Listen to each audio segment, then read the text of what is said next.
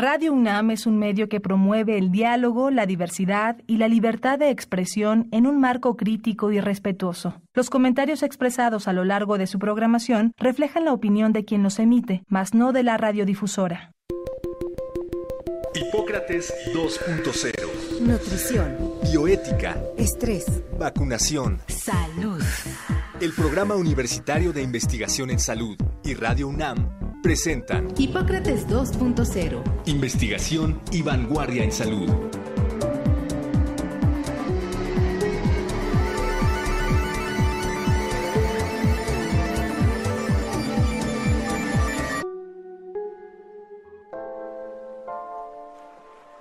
Hola, ¿qué tal? Bienvenidos a Hipócrates 2.0. Yo soy Mauricio Rodríguez. Como cada semana les doy la más cordial bienvenida. El programa de hoy es un programa especial como seguramente ustedes ya lo fueron percibiendo durante toda la transmisión el día de hoy, en Radio UNAM estamos celebrando, estamos conmemorando los primeros 85 años de Radio UNAM, así que preparamos un programa especial también en Hipócrates 2.0. Vamos a estar hablando sobre el papel de Radio UNAM y de un programa como el que tenemos eh, durante la pandemia, la importancia de, los contenidos que se han generado y de lo que se ha trabajado. También vamos a hacer una reflexión sobre eh, por qué es importante que en una radio como Radio UNAM haya programas sobre salud, sobre investigación y ciencia enfocada a temas de la, de la salud. Eh, hay una larga trayectoria de programas en los que se han abordado diferentes, desde diferentes perspectivas los aspectos de la salud. Vamos a platicar sobre eso también. Y cerraremos con una, eh, pues con una reflexión, con una lectura de lo que está ocurriendo en la quinta ola de actividad epidémica de COVID-19 en nuestro país. Así que, pues quédense con nosotros. Es un programa en vivo. Nos pueden seguir a través de las redes. En Twitter estamos como puis-bajo eh, UNAM, estamos también en arroba radio UNAM, estamos transmitiendo la señal por el canal de YouTube del PUIS y en Facebook también a través de, la, de la página del PUIS. Así que, pues, si no hay algún otro contratiempo, podemos comenzar a escuchar la primera cápsula de presentación de nuestro primer invitado, por favor. Hipócrates 2.0 en el 85 aniversario de Radio UNAM. Doctor Samuel Ponce de León Rosales. Médico cirujano por la Facultad de Medicina de la UNAM. Realizó la especialidad en medicina interna y enfermedades infecciosas. Obtuvo la maestría en ciencias por la Universidad de Virginia, en epidemiología hospitalaria y calidad de la atención médica. Es investigador nivel 3 del Sistema Nacional de Investigadores y profesor de la Facultad de Medicina de la UNAM actual jefe de laboratorio de microbioma en la División de Investigación de la misma facultad y coordinador del Programa Universitario de Investigación en Salud, UNAM, y de la Comisión Universitaria para la Atención del Coronavirus. Entre sus principales logros se encuentra la creación y desarrollo del programa Vigilancia y Control de Infecciones Nosocomiales en el Instituto Nacional de Ciencias Médicas y Nutrición Salvador Subirán, después su extensión al país. Actualmente este programa coordina el subprograma Vigilancia de Eventos Adversos y el programa de manejo de líneas intravasculares, salud de empleados y vacunación. Con base en esta experiencia se han iniciado programas similares en el sector salud y ahora su desarrollo es un requisito para la certificación. Doctor Samuel Ponce de León Rosales. Que además coordina el contenido académico y parte del, es que es cómplice de esta serie Hipócrates 2.0. Doc, bienvenido, muchísimas gracias por estar en este programa. Muchas gracias, Mauricio. Muchas gracias a Radio Universidad por la oportunidad de estar aquí con ustedes. Eh, muchas gracias. Ahorita estamos eh, aquí en, el, en la transmisión. Pues a Alejandra, quien es de, realmente la coordinadora del programa en Radio UNAM, eh, y Benito Taibo, quien es el responsable máximo de, eh, los afanes de Radio Universidad y también me da mucho gusto estar aquí con Alejandro Macías. Eh, realmente el motivo es una verdadera celebración. 85 años, decíamos hace un momento, se dicen fácil. Es una larguísima trayectoria para una estación de radio eh, académica, universitaria, de divulgación. Tiene que conjuntarse una serie de intereses pues muy variados que son reflejo mismo de la propia universidad. Eh, y, quisiera enfatizar que la celebración de la presencia de la universidad en la radio es extraordinariamente importante para nuestro país, en virtud de que los trabajos académicos y los trabajos de investigación tienden a quedar confinados en lo que algunos describen como torres de marfil, en donde ahí quedan atrapados y es para un pequeño grupo de, de, pues de selectos colaboradores que son los que los pueden discutir. Y en la radio, que abre la oportunidad de establecer una comunicación amplísima con todo el país, con gentes de eh, todos los niveles de educación, todos los intereses, etcétera, poder expresar desde la academia, desde la investigación, desde el desarrollo científico en salud, desde la práctica clínica de la medicina, eh, los problemas actuales desde nuestro punto de vista y también desde el punto de vista del público, creo que es fundamental.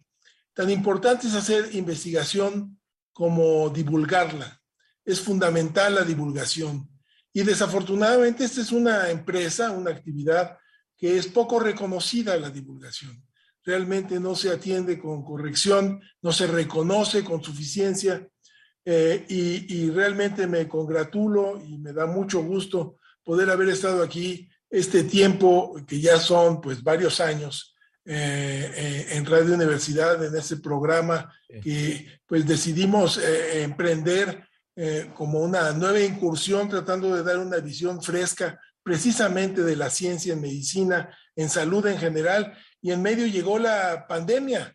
Y entonces nos convertimos en un canal de difusión, yo creo que fundamental para este momento, en donde había necesidad de establecer una voz que no se tiñera de tintes políticos ni de básicamente eh, polarizaciones. Venga. Así que yo agradezco muchísimo eh, felicito, gracias Benito, gracias equipo, gracias Mauricio. Muchísimas gracias, Doc. De hecho, ahorita vamos a justamente abordar esos, esos temas que ya va poniendo sobre la mesa. Quiero rápidamente mandar la presentación de la cápsula del doctor Alejandro Macías, por favor, si me la mandan para que también lo saludemos y empecemos acá. Hipócrates 2.0 en el 85 aniversario de Radio UNAM. Doctor Alejandro Macías Hernández. Es médico cirujano, especialista en medicina interna, infectología, microbiología y salud pública. Realizó la maestría en biología molecular de enfermedades infecciosas, excomisionado de influenza, ex subdirector de epidemiología hospitalaria y control de calidad de la atención médica en el Instituto Nacional de Ciencias Médicas y Nutrición Salvador Subirán. Pertenece al nivel 3 del Sistema Nacional de Investigadores Actualmente es catedrático de la Universidad de Guanajuato, miembro de la Academia Nacional de Medicina y de la Comisión Universitaria para la Atención del Coronavirus de la UNAM. En 2021 fue reconocido por la revista Líderes Mexicanos como uno de los 300 líderes más influyentes de México. Doctor Alejandro Macías Hernández. Pues Alejandro, bienvenido. Creo que nunca habías estado en Hipócrates 2.0, las agendas siempre nos habían puesto difícil la cosa y mira nada más, viniste a, acompañarnos en el, en el programa especial por los 85 años de Radio UNAM. Bienvenido Alejandro. Eh, no, muchas gracias a ustedes, Mauricio. Me encanta estar aquí en la UNAM, como siempre. No había estado nunca aquí en Hipócrates, pero con la UNAM siempre he estado con esta gran casa de todos. Y en esta voz de la UNAM, que es Radio UNAM, felicidades por sus 85 años. Ha sido una institución importante para la República, pero particularmente en esta pandemia ha sido también una voz que, como ya decía Samuel, eh, es una luz porque es una de las pocas voces que no se ha politizado. Yo creo que eso ha sido una verdadera tragedia en esta pandemia, la politización. La UNAM ha mantenido ese, esa línea de una información objetiva, eh, alejada lo más posible de la politización, no de la política, sino de la politización. Así que felicidades a Radio UNAM. Me encanta estar aquí con ustedes, Mauricio. Felicidades y, un verdadero honor compartir con Samuel, con eh, Benito, Alejandra de Radio UNAM. Muchas gracias por su invitación. Perfecto, muchísimas gracias también. Está aquí, ustedes todavía no lo ven ni lo oyen, está en la sesión de Zoom y voy a darle la palabra a Benito Taibo, director de Radio UNAM, también cómplice de estos proyectos y, y capitán de este barco en los últimos años. Benito, bienvenido. Mil gracias, Mauricio. Un inmenso placer estar con ustedes, doctor Ponce de León, doctor Macías, doctor Rodríguez. Es, es un inmenso privilegio tenerlos con nosotros. Uh, déjenme ser un poco cursi, porque ha sido una luz en medio de las tinieblas, eh, Hipócrates 2.0, particularmente después, lo digo de verdad, tengo, tengo, a pesar de un largo, 85 años se dicen fácil, han pasado decenas de programas eh, que tienen que ver con medicina y con salud por Radio UNAM, pero como bien dijo el doctor Ponce de León, uh, la divulgación de la ciencia es ese tema uh, vitalísimo en el cual tenemos que, que, entender cómo llegar a públicos cada vez más amplios sin, sin grandes parafernalias, ni adjetivos, ni, ni palabras complejas. Y, y, bueno, sin lugar a dudas, Hipócrates 2.0 ha sido ha sido maravilloso en ese sentido y particularmente en medio de la pandemia. En medio de la pandemia ha sido nuestro, nuestra punta de lanza para hacer que eh, los radioescuchas, la comunidad universitaria y en general eh, el pueblo de México entendieran un poco de lo que estaba pasando, no cayéramos en provocaciones, no cayéramos en alarmismos, no cayéramos en, en, falsas promesas o, cosas ha, ha, pasado de todo y lo sabemos bien, ha pasado de todo. También, también hemos seguido muy de cerca al doctor Alejandro Macías, que, que siempre se da tiempo para contestar en el Twitter a todo aquel que le pregunta y contesta de una manera eh, rigurosa y sin embargo con un enorme sentido del humor. O sea, y, y, eso no saben lo que se agradece. Y yo creo que tú también, Mauricio, has, utilizado el humor como una, como una herramienta indispensable para hablar de temas tan complejos como la salud y con, y con lo que nos ha estado pasando. Yo celebro que Hipócrates 2.0 sea el programa estrella de Radio UNAM y que esté con nosotros en este 85 aniversario, que sin duda es, es importantísimo en todos los sentidos. Sigue siendo la UNAM ese sitio espectacular. Nosotros solo somos la voz de la voz de los universitarios, pero ese sitio espectacularísimo donde se hace eso, divulgación de la ciencia, ¿eh? fomento a la cultura, generación de conciencia crítica y autocrítica. Y yo siempre digo que sobre todo y ante todo, ¿eh? creación de educación sentimental. En esta radio se crea educación sentimental. Acabas teniendo una relación amistosa uh, importantísima con aquellos que hablan de todos estos maravillosos temas. Felicidades, Hipócrates 2.0. Gracias por ser parte absoluta integral del 85 aniversario de Radio Muchísimas gracias, Benito, por tus palabras. Muchas gracias por también abrir este, pues este espacio especial para que platiquemos sobre los 85 años de, de Radio UNAM. Eh, vamos a abordar un punto, un poquito el tema con más profundidad. Eh, no sé, doctor Ponce de León, ¿con qué, ¿con qué quiere que nos sigamos reflexionando sobre el rol de Radio UNAM en la, en la pandemia? Bueno, uh, ya ubicados específicamente en la pandemia o en las pandemias, porque realmente estamos hablando actualmente en el escenario de diversas eh, situaciones complicadas, eh, yo creo que vale la pena primero tratar de situarnos eh, en dónde estamos. No sé si ya quieren empezar un poco, retomar el hilo de eh, eh, en qué nivel de la quinta ola estamos, porque ya no hay duda de que estamos en la quinta ola. Este... Vamos a, tenemos el, lo de la quinta ola, vamos a dejarlo hacia la parte final. Vamos ahorita con esta, eh, terminar de, reflexionar sobre el, el, rol de Radio UNAM en general en la, en la pandemia. Esto, creo que por ahí podríamos profundizar un poquito más. Bueno, fundamentalmente Creo que eh, es una voz pública para dar orientación, que es absolutamente necesaria. Eh, uno de los problemas cuando uno enfrenta una pandemia, cualquier pandemia, es la comunicación precisamente. Y es un elemento esencial que sí. tendría que estar casi prescrito.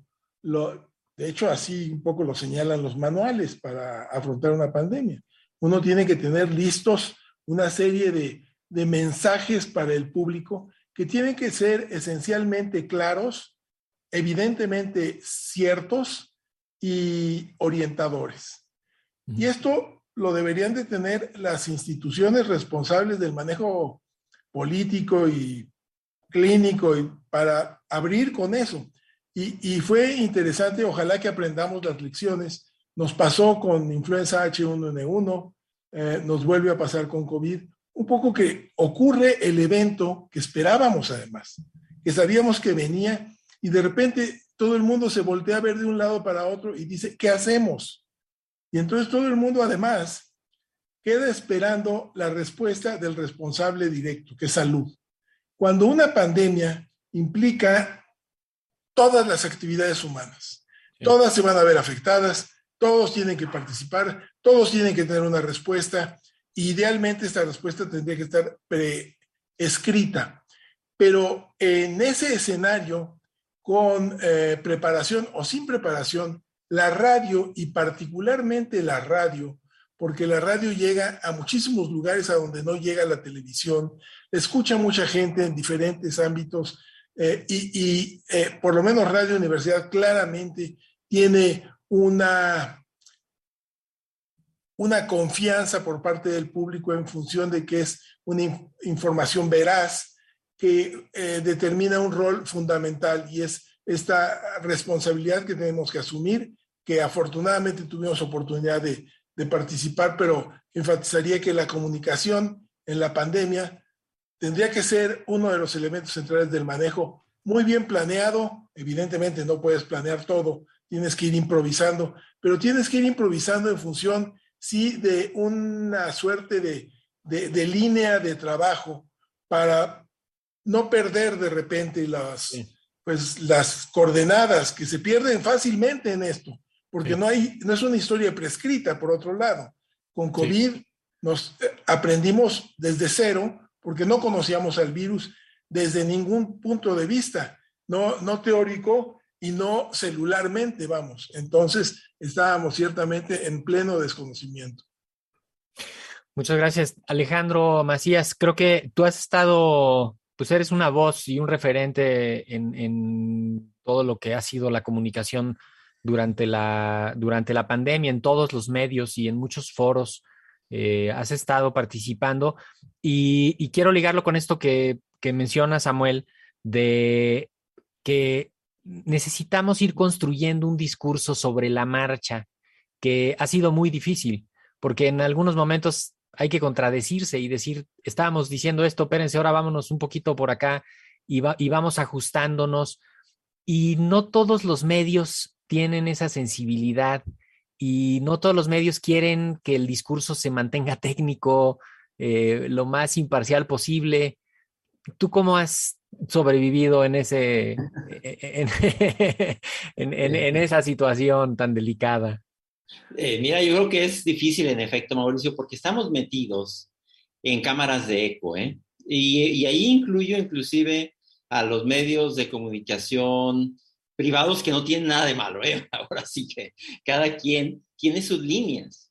Y entonces estamos, por ejemplo, en grupos de WhatsApp, eh, metidos en una cámara de eco donde estamos todos escuchándonos unos a otros lo que queremos oír y creemos que todo el mundo está pensando igual que nosotros y simple sencillamente estamos reverberando dentro de una cámara sin darnos cuenta que hay otras cámaras que están hablando cosas distintas y que creen que su realidad también es la única realidad y que cada uno tiene su línea. Entonces, cuando tú estás en una cámara de eco como esas, eh, ya sea inclusive en un medio de comunicación, eh, te das cuenta ahí de la frescura de medios como Radio UNAM, por ejemplo, ¿verdad? Que precisamente trata de, no irse a un lado o al otro, de tratar de ser lo más objetivo posible. Es imposible estar siempre en el justo medio, pero sí hay que mantener siempre esa idea de que no puedes estar metido en una cámara de, eco. Porque si te pasa eso, cuando te aventuras, digamos, en otra cámara de eco, sales ahí a patadas, ¿eh? O sea, de hecho,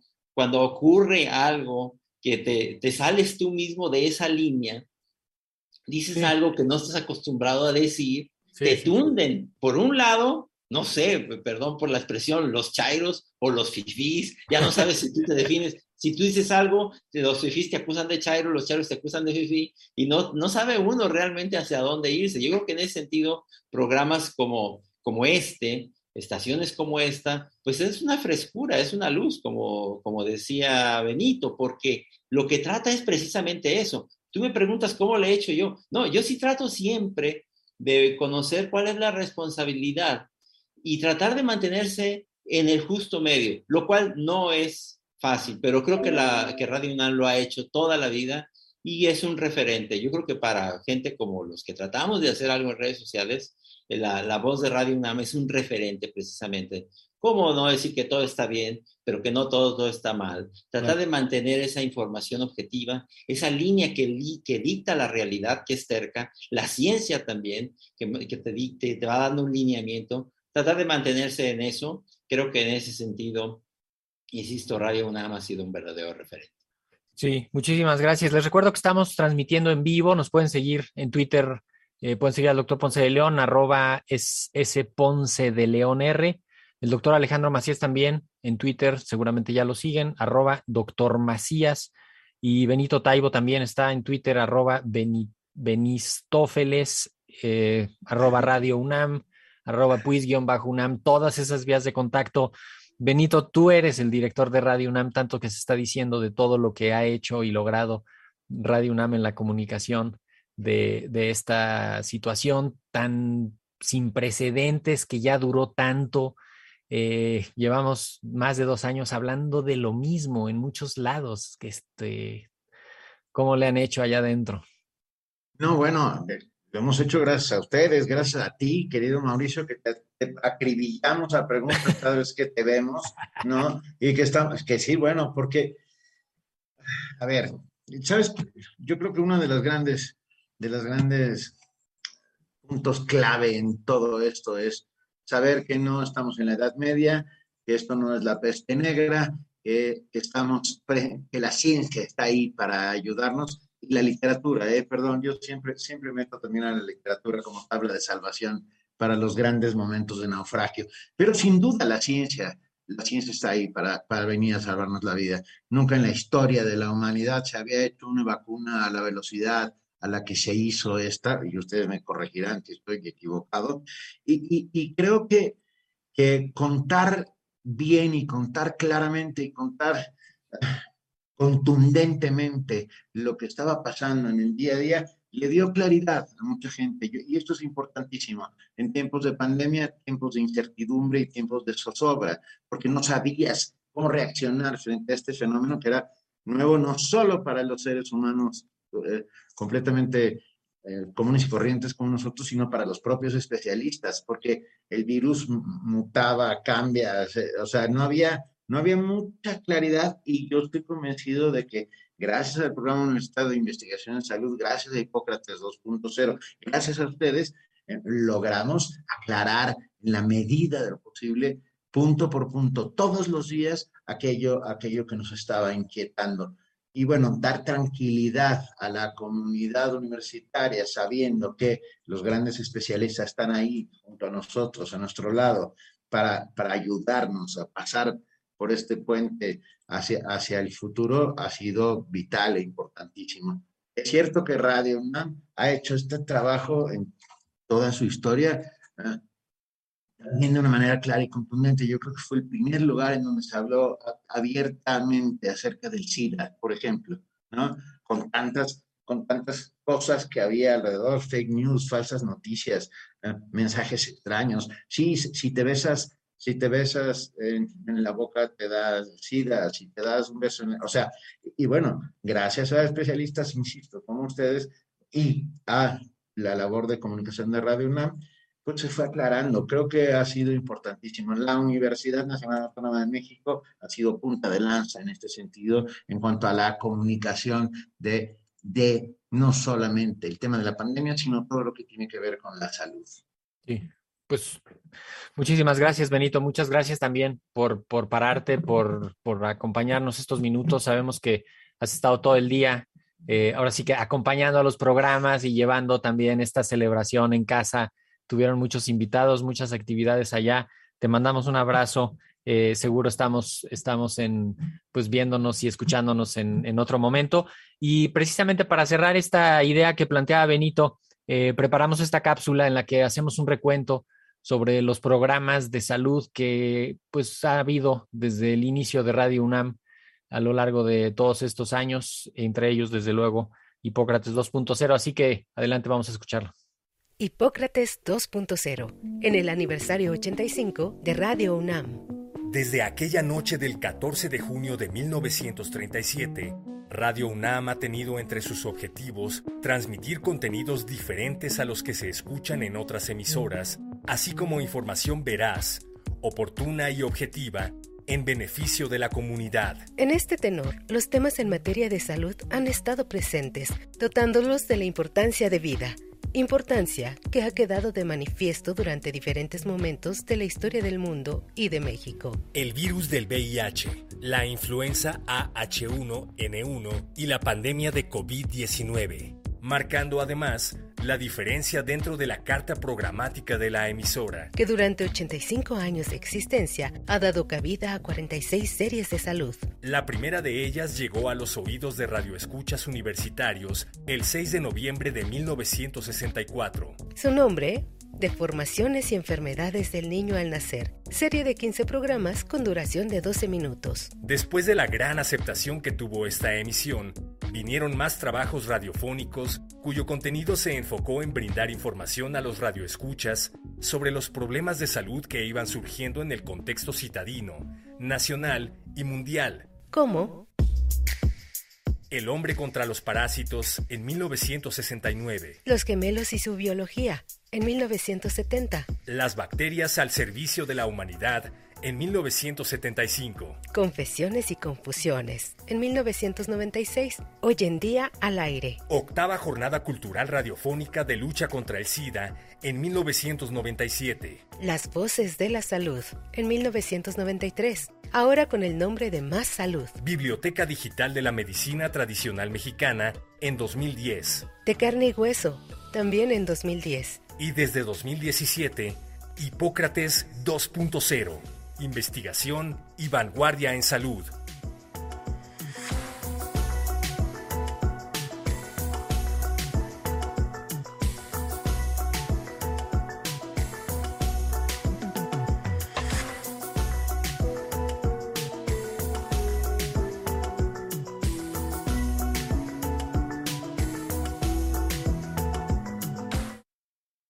Muchos contenidos, muchos expertos, un esfuerzo pues de muchos grupos eh, que, han tenido la, paciencia, la capacidad, la vocación para traer programas sobre salud que finalmente se traducen en, educación, en empoderar a la gente con, con, información, en darle a la audiencia elementos para pues ir construyendo una, mejor, mejor salud, una calidad de vida.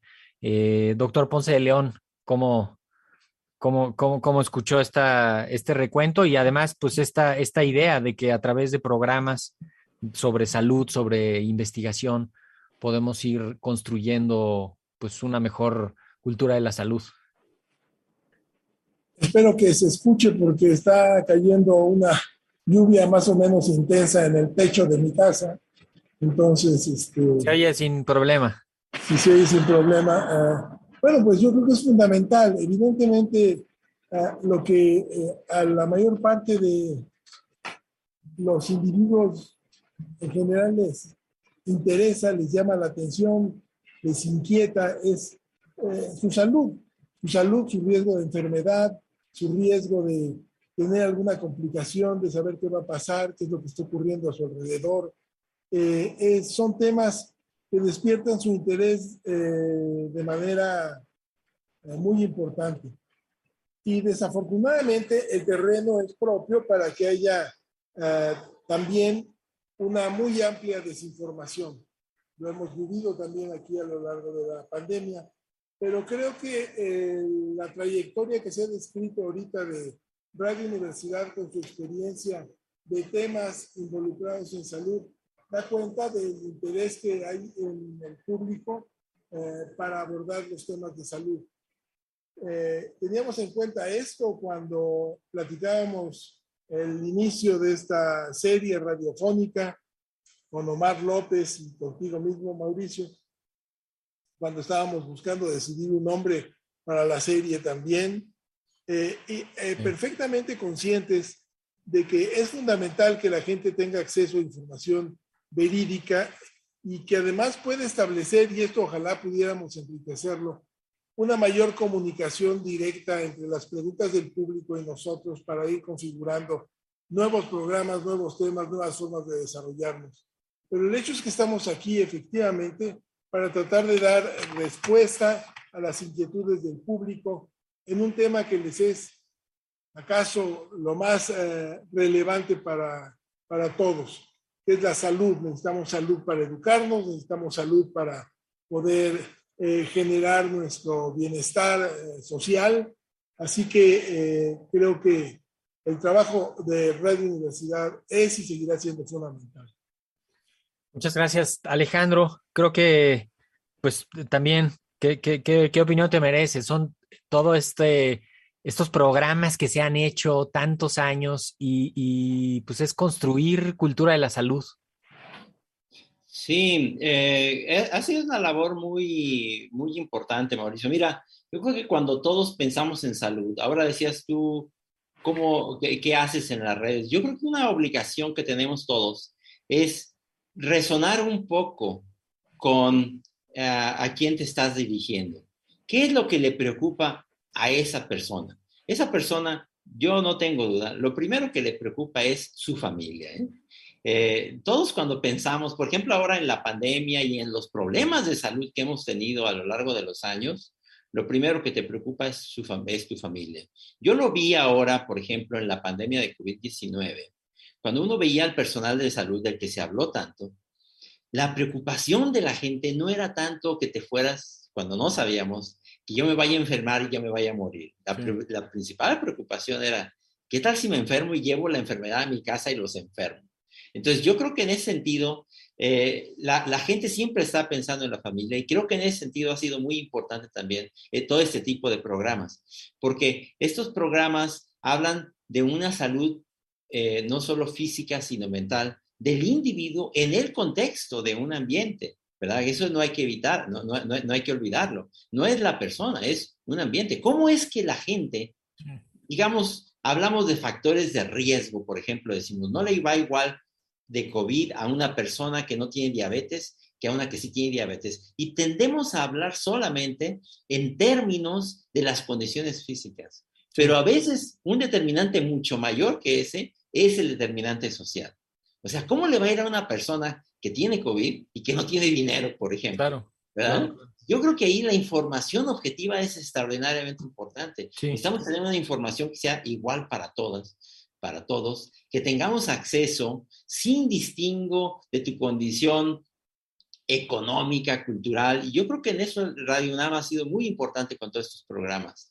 Eh, dar una información que tenga un fin social, que al final es ni más ni menos que dirigirse a la sociedad, a la familia y al individuo, desde luego. Entonces, yo creo que en ese sentido Radio ha sido muy importante y yo creo que la gente se siente acompañada con ese tipo de programas porque, insisto, lo primero que piensas es en tu familia. Sí, y, es también es ir construyendo este canal eh, que la gente sabe que existe, ir acercando estas voces, ir metiendo todos estos términos de salud y estos, estas nociones que, construyen esa cultura de la salud para que de pronto en una emergencia como esta, pues se sienta más familiar y se sienta con mayor, con mayor credibilidad. Voy a pasar a la, última etapa del, del, programa porque nos va a comer el tiempo y queremos platicar sobre la quinta ola. Preparamos esta capsulita que es un recuento sobre las olas que llevamos de epidemia en México y con eso regresamos para, para poner algunos conceptos sobre la mesa y, y seguir platicando. Adelante, por favor. Hipócrates 2.0 en el 85 aniversario de Radio UNAM.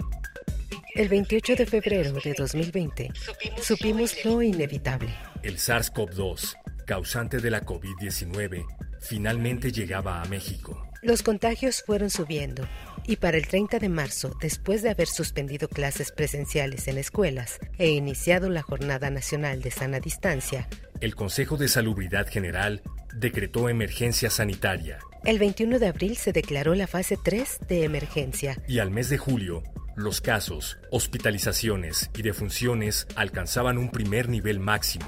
A mediados de diciembre de 2020, la segunda ola era una realidad en territorio mexicano. Había desconcierto entre la población, pero también esperanza ante la llegada de las primeras vacunas. Aún así, la segunda ola volvió a superar los niveles máximos vistos previamente y a finales de enero de 2021 se registró el mayor número de casos, hospitalizaciones y defunciones nuevamente. Ante la llegada de la tercera ola en julio de 2021, causada por una nueva variante mucho más contagiosa que los virus previos, el avance de la vacunación era notable y comenzamos a ver su efecto en la protección de la población de mayor riesgo. Si bien esa ola volvió a registrar niveles máximos récord, el número de personas que requirieron hospitalización, así como las defunciones, fueron menores en comparación con las olas previas. Con el paso de los meses, la vacunación fue alcanzando mayor cobertura y para la llegada de la cuarta ola, a finales de diciembre de 2021, la protección ganada con esta estrategia, junto con toda la inducida por el paso de la enfermedad hasta entonces, hizo que una vez más el número de casos superara por mucho los niveles de las olas previas. Pero nuevamente el número de hospitalizaciones y defunciones volvía a ser el más bajo. Desde mayo de 2021 empezó a plantearse el regreso presencial a clases, lo que se fue dando en las escuelas con cuidado. Cuando arribó la cuarta ola, en diciembre de 2021, más de 24 millones de estudiantes estaban de regreso en sus planteles escolares, logrando seguir con sus actividades presenciales gracias a las medidas de protección sanitaria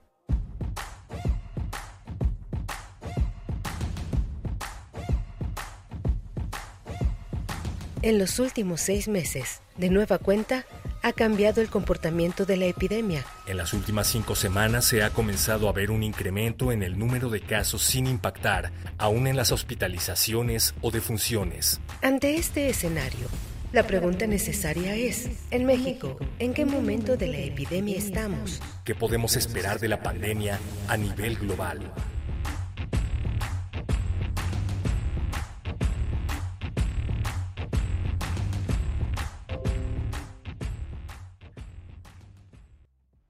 Bueno, escuchábamos el recuento de las olas. Estamos en la quinta ola y pues justamente todo lo que hemos platicado hasta ahorita es que hemos tenido voces sensatas, voces en las que podemos confiar y pues ahora más que nunca necesitamos eh, aprender a interpretar la situación y aprender a construir la nueva normalidad que, que, ya, que ya estamos llegando.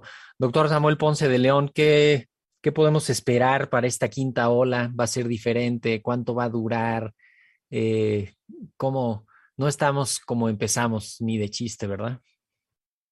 Sí, no, claro, no estamos como empezamos. Sin embargo, a pesar de todo lo que ha ocurrido, todavía no podemos predecir el futuro, lo que es lamentable verdaderamente, pero es un hecho.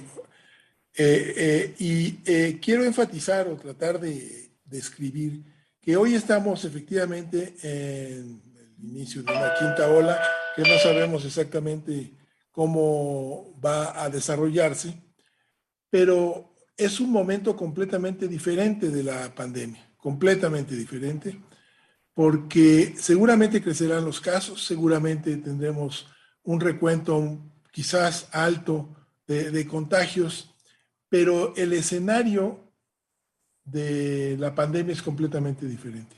Hoy conocemos con eh, detalle las características del virus. Hoy contamos con una amplísima inmunidad en la población de nuestro país, tanto natural como como consecuencia de un extensísimo, epopélico programa de vacunación. Eh, y también de manera sobresaliente, la población en el país ha aprendido a seguir en su gran mayoría las recomendaciones que le permiten limitar la transmisión de la infección. Por otra parte, también conviene destacar que el virus mismo no es el mismo por más que sigue siendo el SARS-CoV-2. Entonces, hablamos de diferentes eh, eh, variantes del SARS-CoV-2 y hoy estamos hablando fundamentalmente de Omicron y subvariantes de Omicron que si bien tienen una incrementada capacidad de transmisión, simultáneamente parecen tener una menor capacidad eh, virulenta de causar enfermedad grave, de llevar a los ah, infectados a los hospitales, a las terapias intensivas y causarles la muerte. Entonces, sí estamos en la quinta ola, una quinta ola que no es igual a todas las demás por todo lo que acabo de señalar esperemos que sí es una entrada también a un escenario completamente diferente en el curso de la pandemia. Doctor Alejandro Macías, quinta ola.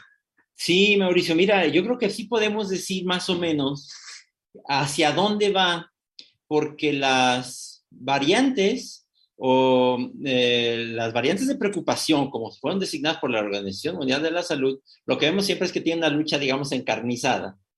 Y cuando hay una variante que, que combina transmisión y escape a la inmunidad, o sea, que se transmite mejor, pero por otro lado también es capaz de reinfectar al que ya infectó, cuando logra la combinación exacta. ¿Perdón? Como Omicron. Sí, como Omicron, por ejemplo. Es que Omicron tiene ventaja en este momento que quizás no hubiera tenido en un principio porque ahora encuentra mucha más gente con inmunidad. Entonces, en este momento, el escape a la inmunidad es más importante de lo que pudo haber sido al principio. Entonces, las variantes locales primero, la variante de Wuhan, luego una lucha encarnizada, digamos, entre las variantes alfa y gamma que estaban sustituyendo a la variante beta. La variante delta claramente la sustituyó a todos los demás. Y cuando estábamos muy avanzados en la, en la variante delta, no veíamos que alguien pudiera sustituir a la variante delta. Decíamos, esta es una variante formidable que no se ve quién la pueda sustituir. Viene la variante Omicron, pero luego lo mismo que había logrado la variante Omicron, estamos viendo con las subvariantes. Y una cosa es clara, que cuando una subvariante elimina las demás, tarde o temprano va a ocurrir o eh, debes asumir que la vas a tener. En México hemos tenido la subvariante Omicron 1, la BA1, y luego BA2 y eh, la 12.1 o bien la 4.5. Ahorita nos encontramos que la más transmisible de todas es la BA5. Esa, hasta donde sabemos, todavía no entra a México y va a entrar tarde o temprano. ¿verdad? ¿Cuánto nos falta? Nos falta un buen tramo todavía, pero por fortuna, como decían, no hay que causar pánico. Va a encontrar una población con mucha más inmunidad, como decía Samuel, en, el en la medida que el virus va logrando esa mayor capacidad de transmisión y de escape de inmunidad, ha ido abandonando un poco su patogenicidad, su virulencia, y eso nos permite decir que lo más probable es que esto va a durar todavía, pero en una población con cada vez más inmunidad, en un virus al que vamos a coexistir cada vez más, y nos va a colapsar cada vez menos las instituciones, nos va a saturar cada vez menos los hospitales. Eso parece. De hecho, estamos viendo eh, bueno, se, ven, a diferencia de las olas previas, que hacia el interior de las casas hay menos contagios, ¿no? Habíamos visto con Delta, por ejemplo, se les metió Delta a una familia y todos se contagiaron, pero después Omicron también, se contagiaron muchos de la, de la casa y ahorita no se está viendo tanto eso. Eh, justamente son como ya esos patrones de comportamiento de que si logramos interrumpir la transmisión en la comunidad, pues vamos a poder llevar a cabo una normalidad entrecomillada sin necesidad de frenar. Yo también he advertido mucho que tener muchos casos al mismo tiempo no es bueno porque se saturan los sistemas de diagnóstico, se satura la consulta externa, se desplazan las otras enfermedades, hay un consumo absolutamente desmedido de, medicamentos eh, y, un poco esa es la cara de, lo que idealmente podría ser la, quinta ola. Doctor Ponce de León. Bueno, sí, nada más eh, destacar que efectivamente, eh, de hecho, no sabemos cuál es la circulación de las subvariantes en México. El muestreo que se hace en el país es extraordinariamente limitado. Eh, entiendo que ya ah, en Estados Unidos, el sur de Estados Unidos, las variantes B4 y B5 están creciendo rápidamente a todo lo largo del país y más del 10% en las últimas semanas, la última semana en los estados del sur. Y, los estados del sur, pues vamos, la continuación con los estados del norte de México es meramente este, política, así que los virus están presentes. Los detectaremos un poco más tarde. Yo pensaría que básicamente como consecuencia de una diferencia en nuestra sensibilidad de detección, pero va a estar aquí y, va efectivamente a circular ampliamente. E, es difícil siempre dar una perspectiva eh, anecdótica, pero es absolutamente necesaria, porque veíamos que la quinta ola se gestaba hace más de un mes y lo veíamos precisamente por estas anécdotas. Te llamaban más pacientes por teléfono, había más pacientes que querían verte directamente, había más familiares o conocidos que decían, ah, le dio COVID, venía de, Alemania o regresó de Estados Unidos o viene de Acapulco y regresó con esto.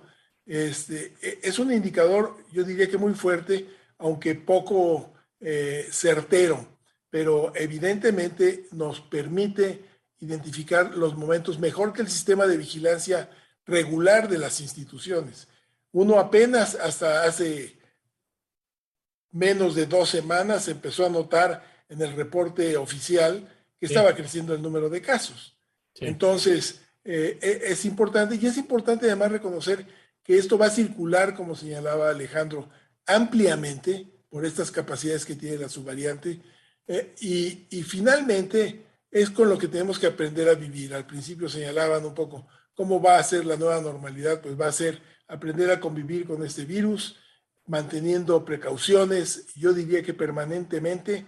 Yo creo que de aquí en adelante, por muchas épocas del año y en muchas circunstancias, desde luego las recomendaciones higiénicas son permanentes, pero también lo tendrán que ser las máscaras, los cubrebocas usados correctamente, la ventilación de los espacios y, los eh, evitar las cercanías. Y fundamentalmente esta responsabilidad que tiene que desarrollar la sociedad de que si yo me levanto hoy con dolor de cabeza, un poco de malestar, eh, dolor de garganta y molestias en la nariz, tengo que pensar que es este eh, COVID y no debo de salir de mi casa, no pensar que fueron los tacos que me comí antier y que a lo mejor no es nada, ¿no? Es un poco un razonamiento mágico al que acudimos con, con toda frecuencia. Tenemos que aprender a hacer eso para convivir mejor con, con el virus que está aquí, que se quedó aquí que abre un canal nuevo para la atención, un canal nuevo que impacta en la economía, que impacta en todas partes y que es, es como un, una nueva, un, un, nuevo planeta en nuestro firmamento. Sí, de hecho, es cómo llegamos a la quinta ola, era, era inminente. doctor Alejandro Macías, ¿podríamos decir falló algo o simplemente es parte del proceso natural en lo que se termina de establecer la endemia?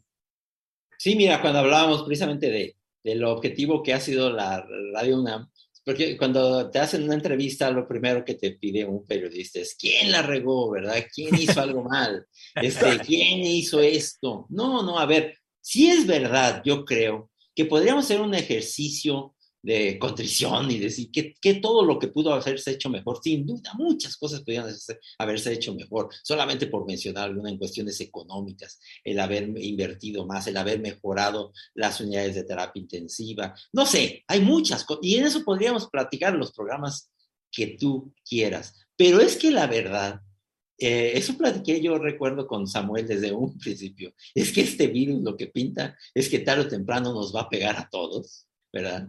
Y lo que, lo que importa, como dices, Mauricio, es que no nos pegue a todos al mismo tiempo y que si te pega, te agarre en las mejores condiciones físicas, preferentemente ya vacunado, o si ya te enfermaste, enfermado y vacunado, y que si nos agarra, nos agarre de a poco a poco. Pero la verdad es que esta es una oleada que iba a ocurrir de todos modos. Y sin quitarle responsabilidad a nadie, se puede analizar responsabilidad de lo que tú quieras y, y, en un tiempo, sin duda, también se puede analizar todo lo que se pudo haber hecho mejor con la pandemia. Pero al respecto de esta oleada, es inevitable. De hecho, es inevitable que el virus se quede por años y casi seguramente que siga evolucionando, que nos siga enfermando y que nos siga infectando y reinfectando. Eso va a seguir ocurriendo y hay que termino el comentario diciendo, como decimos los mexicanos, mejoras de tripas corazón, porque eso es algo que va a ocurrir de todos modos. Sí, mejor que te agarre vacunado.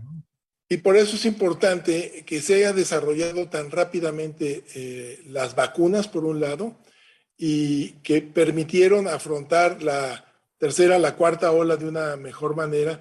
Y hoy estamos en una quinta ola que efectivamente, desde muy temprano lo platicamos, Alejandro, en diferentes foros, y, decían, bueno, ¿hasta dónde va a llegar? Es que todos nos vamos a infectar. Estaba calculado que la población del mundo se iba a infectar, eh, considerando, uno, las capacidades de transmisión del virus, y dos, la ausencia completa de inmunidad en la especie humana. Entonces, todos eventualmente, más tarde, más temprano, con más o menos gravedad, vamos a terminar infectándonos. Así ha ocurrido con muchos de nosotros. Y aquellos que se han salvado, pues es cuestión de tiempo que finalmente se, se, infecten. Esperemos que siempre de, de, manera muy leve a partir de hoy. Pero es una de las historias que tendremos que seguir reconstruyendo dentro de poco. Así es. Alejandro, ¿con qué idea te quieres despedir? Eh, mira, yo creo que siempre hay que terminar con una nota de optimismo, Mauricio, y por feas que sean las cosas. ¿eh? Y yo creo que ahorita sí podemos decir que lo peor ya pasó.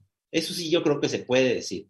Lo peor ya pasó. Todos hemos sufrido eh, enfermedad, todos hemos visto muerte, hemos perdido gente queridísima, pero creo que también tenemos que pensar que esto debe, este, este pago que hemos hecho, este tributo que le hemos dado a la pandemia, debe sacarnos a un mejor sistema de salud. ¿eh? O sea, tenemos que ser conscientes que tenemos que invertir más en salud, tenemos que salir a un mejor sistema de salud, un sistema de salud que tenga más y mejores capacidades de terapia intensiva, hospitales mejor cuidados, eh, un mejor primer nivel de atención. Porque mira, hemos perdido mucha gente. Eh, creo que lo menos que podemos hacer para honrar su memoria, para recordarlos, es decir, que su muerte no fue en vano, ¿verdad? Que nos enseñó lecciones y que esta vez sí las vamos a aprender, que vamos a salir a un mejor sistema de salud y que vamos a salir a un mejor México, porque lo podemos hacer. Claro. Si no lo, hacemos, pues entonces sí no vamos a tener perdón. Sí, y lo tenemos que construir entre todos. Doctor Ponce de León, dos minutos, ¿con qué se queda? Bueno, eh, estoy eh, completamente de acuerdo con Alejandro en que hay que terminar con una nota positiva. Estamos afortunadamente en el escenario de poderlo terminar, a veces no se puede. Este, hoy sí, hoy sí efectivamente estamos uh, tomando eh, la salida de, no de la pandemia, pero sí de la época más, de las épocas más críticas de la pandemia. Esto lo veremos en el curso de esta quinta ola con un impacto realmente, esperemos que muy moderado en la demanda hospitalaria y en la mortalidad, y salgamos efectivamente con este ánimo de tratar de mejorar las cosas. Eh, eh, ciertamente mi vocación tiende a ser eh, pesimista. Espero que dentro de seis meses podamos decir que se han reestructurado muchos programas y que se ha apostado por hacer una inmensa inversión en salud, que es absolutamente necesaria. No podemos seguir prometiendo un sistema de salud mejor si no invertimos en esto. No se construye un sistema de salud con palabras y con saliva. Tenemos que poner muchas más cosas que esto. Necesitamos más médicos, pero no solo más médicos, necesitamos muchas más enfermeras, muchas más camas de hospital, muchas más insumos correctamente distribuidos. No es suficiente con hacer un cálculo en un escritorio y pretender que con esto se resuelva el problema del hospital. En esencia, tenemos que darle un lugar a la prevención prioritario en nuestra enseñanza de la medicina y de todas las actividades sociales en nuestro país. La prevención tiene que ser concebida como un elemento fundamental de nuestras actividades más cotidianas.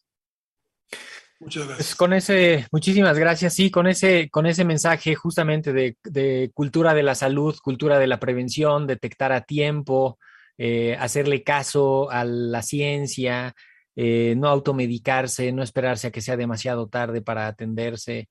Eh, creo que eso también es un, es un legado que, la pandemia nos hizo aprender a golpe, a, punta de golpe, el daño de las comorbilidades. Tenemos que cerrar el programa. No quiero dejar de agradecer todas las felicitaciones que hemos recibido en las redes. Muchísimas gracias a quienes han estado ahí conectados. Eh, muchas gracias por todas las, felicitaciones por el 85 aniversario de Radio UNAM.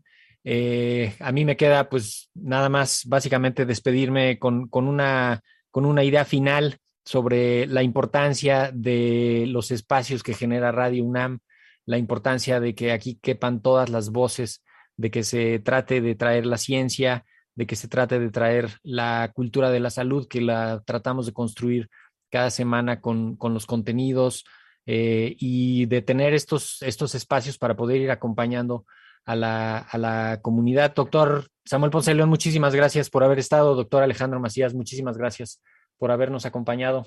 Muchas gracias, Mauricio. Déjenme robarme unos segundos nada más para agradecerte a ti, Mauricio. Has bregado desde el principio. Extrañamos a, Omar López Vergara, pero ah, lo saludamos desde aquí. Gracias, Alejandro, por tu permanencia a lo largo de toda la pandemia, efectivamente afrontando una serie de cuestionamientos con el mejor de los ánimos. Gracias al equipo de Radio Universidad, a Alejandra, a Sara López, a Patti Gamboa, a todo el programa Universitario de Investigación en Salud. Les agradezco a todos, felicidades, gracias Benito, gracias Universidad Nacional Autónoma de México. Muchísimas gracias Alejandro. Pues con esto nos vamos. Hoy en los controles técnicos estuvo don Agustín Mulia, en la continuidad de Enrique Pacheco. Yo soy Mauricio Rodríguez. Quédense en sintonía de Radio UNAM. Feliz cumpleaños a Radio UNAM. Larga vida a Radio UNAM. Nos escuchamos la próxima semana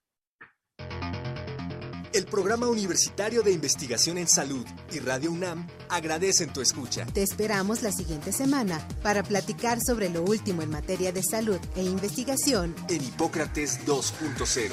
Investigación y vanguardia en salud. Se despiden de ti en la producción Patti Gamboa, Héctor Castañeda y Alejandra Gómez. Hipócrates 2.0. Radio UNAM. Experiencia sonora.